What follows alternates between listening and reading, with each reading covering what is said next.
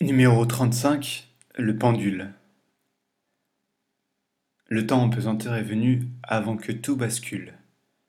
Ça n'a l'air de rien comme ça, mais lorsque le pendule arrive au sommet de sa course, il ne repart que de plus belle. Le moment de suspens est celui où l'on pourrait presque croire que le pendule flotte. Dans cette réalité, tout semble léger et beau. Mais ce ne sera qu'une étape précédant la suivante, beaucoup plus rapide, puissante et inévitable. Pourtant, si vous aviez la capacité à zoomer, les premiers millièmes de centimètres en direction du sol seraient franchis d'une manière aussi lente qu'à la montée.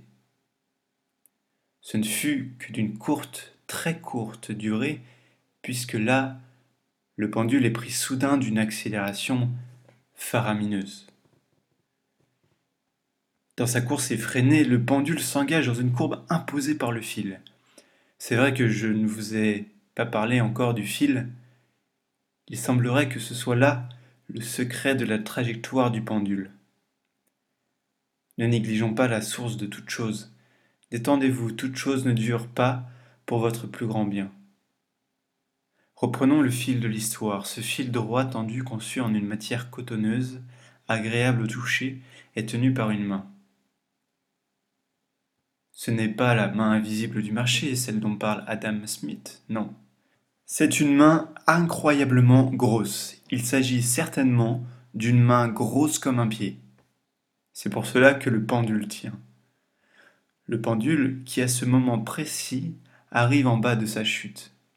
Cette main alors, munie d'un poignet, donne des petits mouvements latéraux successifs pour que le pendule s'élance, s'élance et s'élance encore, encore et toujours.